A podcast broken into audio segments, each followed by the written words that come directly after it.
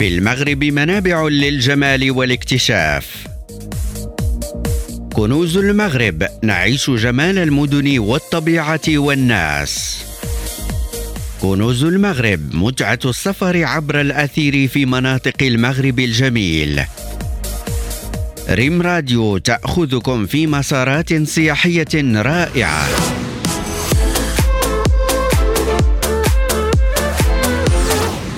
مرحبا بكم مستمعينا الكرام. في حلقة جديدة من كنوز المغرب. اليوم كنوز المغرب غادي يحط الرحال في واحدة من الوجهات المتواجدة في قلب جبال الأطلس الكبير في جهة درعا تافيلالت وبالضبط بإقليم ميدلت. وجهة اليوم كتشتهر بواحد من أعرق وأشهر المواسم في المملكة وكتواجد على علو 2300 متر على سطح البحر ومعروفة بالعديد من المناطق والمناظر الخلابة. نتمنى تكونوا تعرفتوا على وجهة اليوم. مرحبا بكم في جولة اليوم في مدينة إملشيل. كتبعد إملشيل بحوالي 100 كيلومتر على مدينة ميدلت بحوالي 122 كيلومتر على مدينة تينغير. ويمكن لكم تجيو للمدينة بالحافلة ولا الطاكسي الكبير والثمن كيختلف على حسب المدينة منين غادي تجيو. إملشيل فيها خمس جماعات محلية كلها قروية ومعروفة المنطقة بمناظرها الخلابه وموقعها المتميز وسط جبال الأطلس الكبير. كانت إملشيل تابعة إداريا لإقليم الراشيدية قبل ما يتم نقلها لاقليم ميدلت حسب التقسيم الإداري الجديد. كتواجد في إملشيل عدة مغارات وسط الجبال من بينها مغارة أخيام الشهيرة اللي كتواجد قرب قرية اكدال على الطريق الوطنية رقم 12 الرابطة بين تنغير وبني ملال.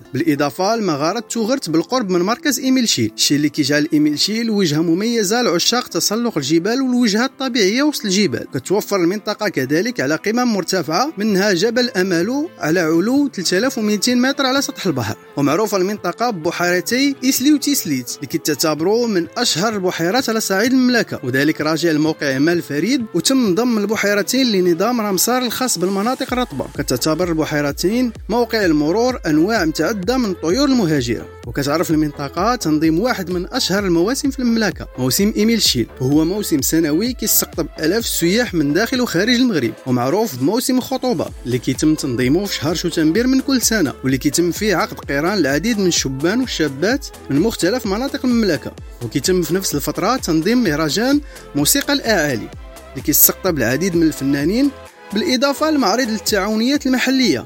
كيتم فيه عرض مجموعة من المواد المحلية المعروفة بها المنطقة.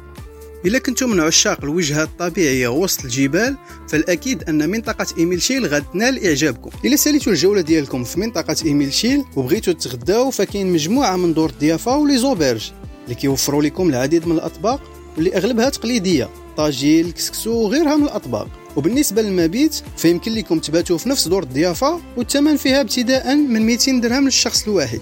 شاملة لوجبة الإفطار. هنا غادي نكون وصلنا لنهاية جولة اليوم في مدينة إيميل شيل. نتمنى تكونوا تمتعتوا بجولة اليوم. نتلاقاو الحلقة المقبلة باش نكتشفوا منطقة جديدة من كنوز المغرب.